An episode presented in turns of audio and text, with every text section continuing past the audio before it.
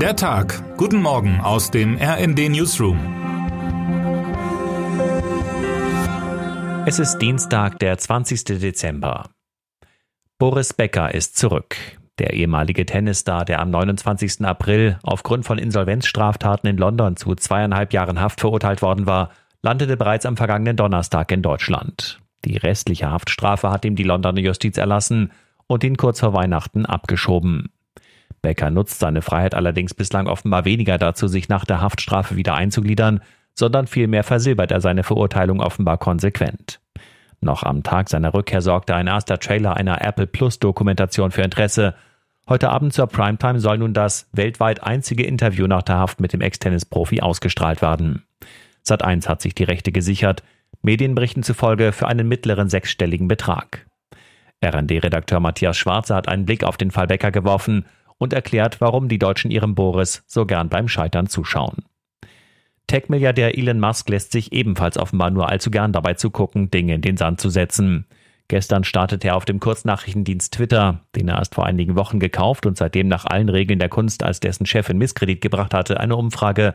Soll ich als Twitter-Chef zurücktreten? fragte er. Und das Ergebnis war eindeutig. 57 Prozent derjenigen, die mitmachten bei der Abstimmung, votierten für den Rücktritt.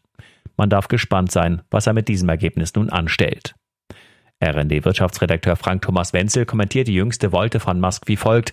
Selbst wenn es ihm gelingt, kurzfristig einen Manager zu präsentieren, der bereit ist, den halsbrecherischen Job zu machen, dann bleibt es dabei, dass er als Eigentümer von Twitter der mächtigste Akteur auf der Kurznachrichtenplattform bleibt. So verspielt er mit seiner pseudodemokratischen Befragung weitere Reputationen. Es wird zunehmend deutlich, dass es hier immer weniger um Twitter geht, sondern nur noch um die Selbstinszenierung eines Egomanen. Dem ist wenig hinzuzufügen. Termine des Tages. 10 Uhr. Das Bundesverfassungsgericht verhandelt zur automatisierten Datenanalyse durch die Polizei. 11 Uhr. Das Bundesarbeitsgericht entscheidet über die Verjährung von Urlaubsansprüchen. Verhandelt werden mehrere Fälle. Wer heute wichtig wird. Außenministerin Annalena Baerbock und Kulturstaatsministerin Claudia Roth wollen heute in Nigeria in der Kolonialzeit geraubte Kunstgüter zurückgeben. 20 von mehr als 1000 in Deutschland befindlichen Benin-Bronzen will Baerbock in Abuja feierlich übergeben. Das sei ein Schritt, der längst überfällig war, erklärt die Ministerin. Und damit wünschen wir Ihnen einen guten Start in den Tag. Text Dirk Schmaler, am Mikrofon Tom Husse und Sönke Röhling. Mit rnd.de, der Webseite des Redaktionsnetzwerks Deutschland, halten wir Sie durchgehend auf dem neuesten Stand. Alle Artikel aus diesem Newsletter finden Sie immer auf rnd.de slash der Tag.